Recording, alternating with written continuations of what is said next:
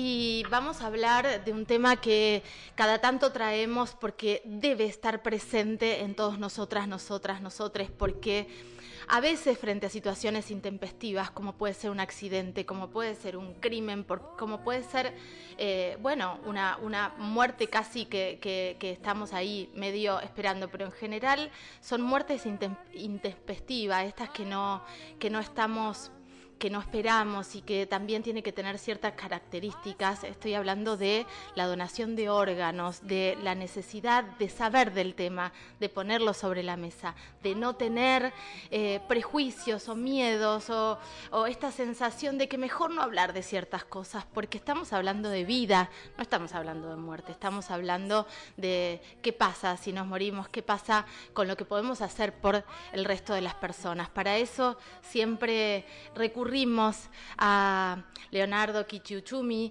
eh, titular de Cucay Río Negro, que es clarísimo charlando sobre este tema. Leo, buen día, Caro te saluda. ¿Qué tal, Caro? Buen día. Bueno, muchísimas gracias por el contacto. Saludos a vos, equipo y a toda la audiencia que nos está escuchando. Gracias. Leo, recurrimos a vos porque cuando nos enteramos de alguna ablación, de alguna donación de órganos en la provincia de Río Negro, por ejemplo, eh, aprovechamos como para volver a traerlo, volver a hablar de la donación de órganos, del marco legal vigente y también de algo que no se habla mucho, de las características que debemos eh, tener en ese momento, digo, para poder ser donantes de órganos y de la cantidad de vidas que se salvan, ¿no?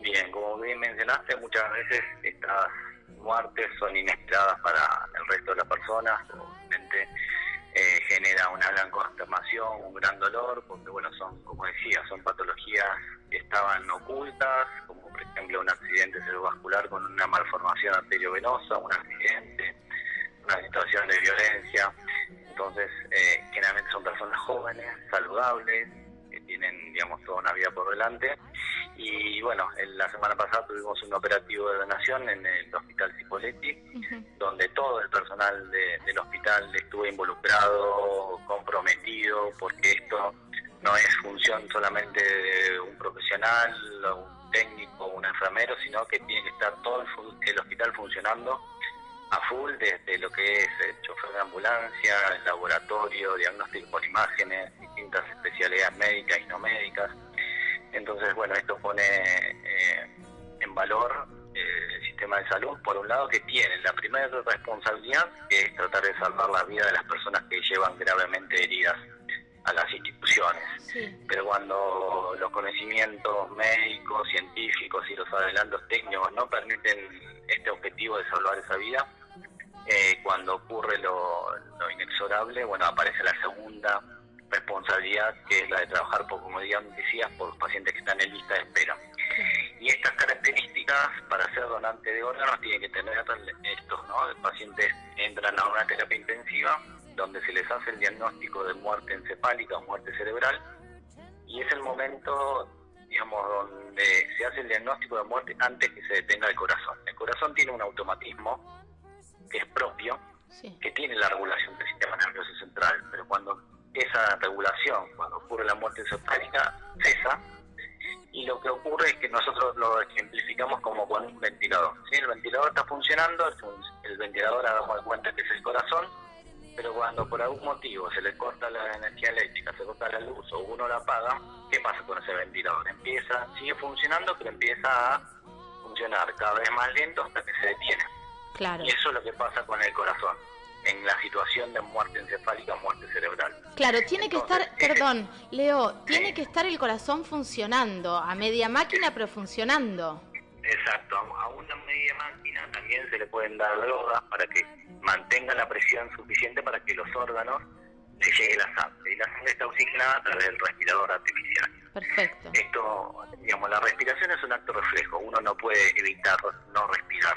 Entonces se hace un test también, se llama test de apnea, en los pacientes donde uno tiene signos clínicos de muerte encefálica, antes de hacer los test, digamos, eh, un doble transcraniano o un electroencefalograma, lo que se hace, se le da más oxígeno del que uno necesitaría para que esté circulando la sangre, durante un tiempito se le desconecta el respirador y uno, si no tiene muerte encefálica, si uno está vivo, uno tiende a respirar, porque Claro. Cuando uno está con muerte encefálica, ese reflejo no aparece y con eso es la primera parte del diagnóstico confirmado de muerte encefálica. Perfecto. Y después se hace un doble transcraniano o un electroencefalograma, que eso nos marca que llega, que llegue o no sangre al cerebro o que no tenga actividad eléctrica.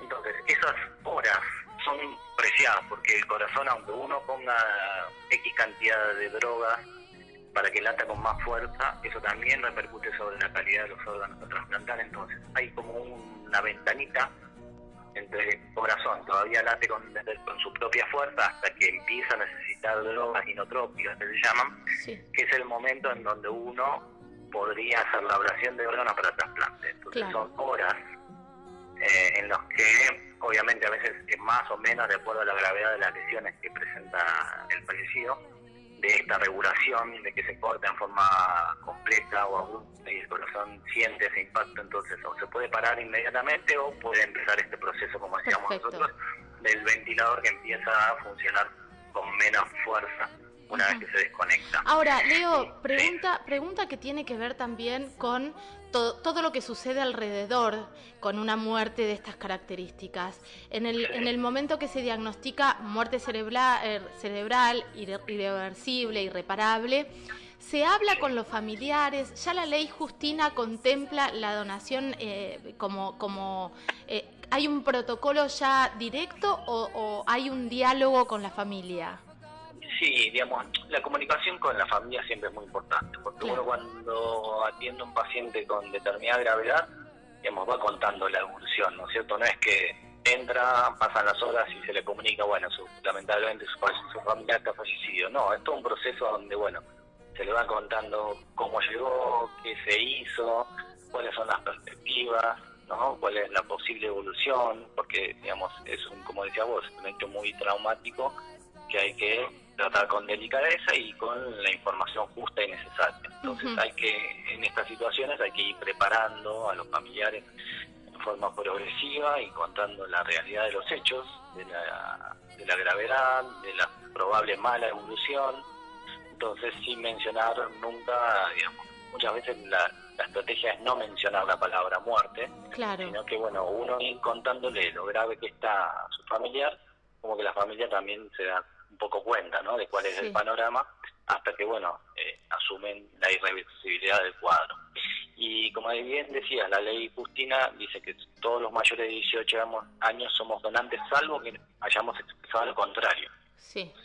Y bueno, y en el caso de este particular de, de, de Cipoletti, bueno, teníamos el, plus de que eh, se había manifestado en vida en forma expresa, entonces eso también ayuda un poco a que la familia se quede un poco, por llamarla de alguna manera, más tranquila.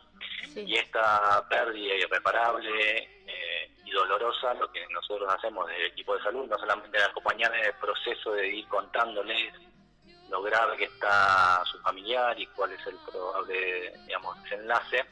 Después, bueno, cuando se comunica, se certifica la muerte encefálica, decir, bueno, los pasos a seguir son los siguientes, lo de la donación y que, bueno, esa muerte a veces eh, inaudita, inexplicable. Eh, en cierta manera tiene cierto alivio sabiendo que, bueno, un donante ideal entre 7 y 11 personas puede... Eso es lo que te iba a decir. Una persona adulta, joven y sana puede salvar o mejorar la calidad de vida de entre 7 y... Y 11 personas. Es un montón, claro. Podemos hacer el recuento, podemos hacer el corazón, ahí va uno los pulmones a veces se implantan, se trasplantan uno solo o en bloque, pero hagamos de cuenta que es uno solo, o sea, dos pacientes, ahí tenemos tres.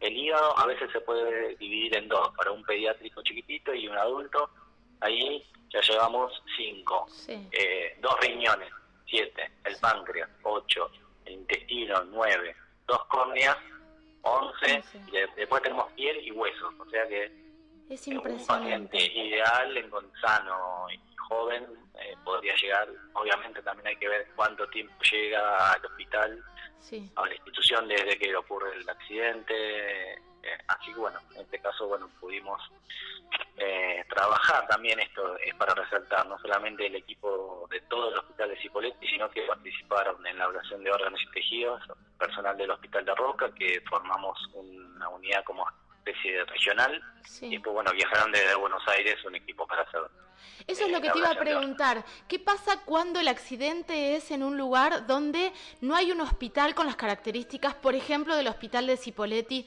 de lo que estábamos hablando? ¿Se hace traslado inmediato? ¿Hay tiempo? Digo, porque a veces ocurre que no ocurre la muerte cerebral en el instante, pero a veces sí.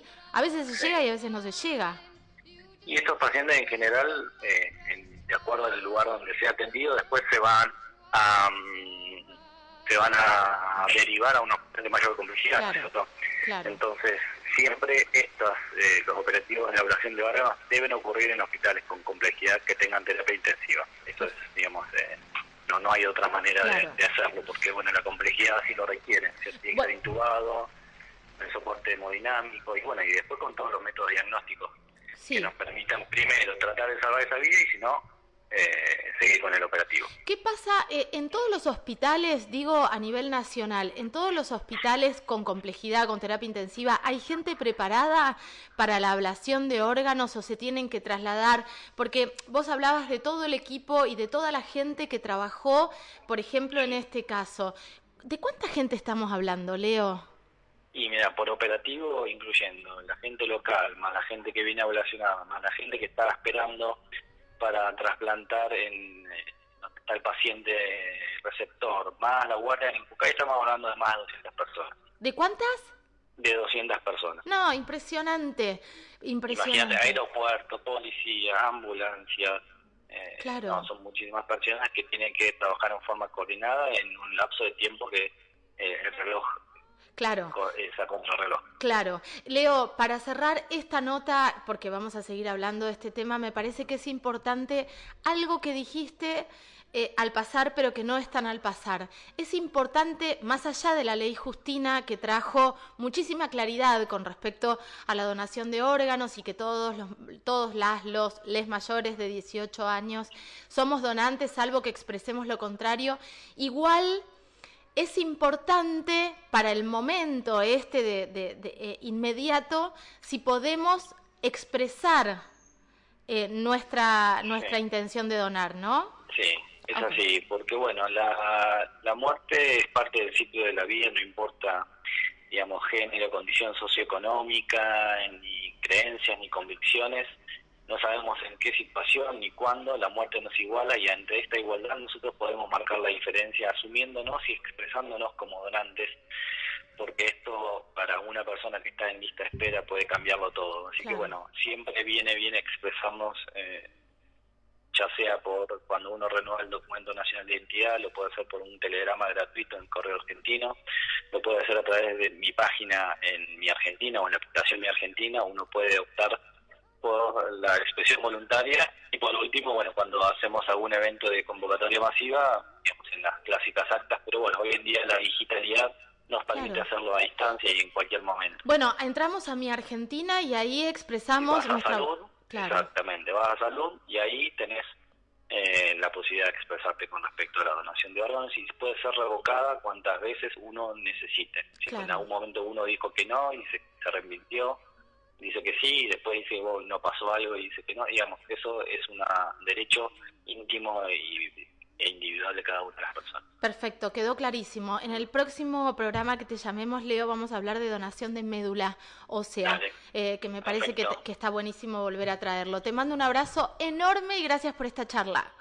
Bueno, muchas gracias, que tengan buen día. Gracias, chau, chau. Pasaba por aquí el titular de Cucay Río Negro, Leonardo Uchumi, para contarnos, ¿no? Y, volver a repasar frente a esta muerte irreparable, dolorosa, que nos conmovió a todos, todas, todes en Cipoletti, eh, este asesinato en realidad, eh, ver qué, qué sucede con la donación de órganos y qué importante que es que más allá de esta ley maravillosa, que es la ley Justina, eh, expresemos mediante la página Mi Página, mediante un telegrama, mediante tu renovación del DNI, que queremos ser donantes de órganos eh, para acelerar un poco todo, todo lo que, lo que viene en el caso de que la muerte nos encuentre de esta manera y con estas características que explicó tan claramente eh, Leonardo.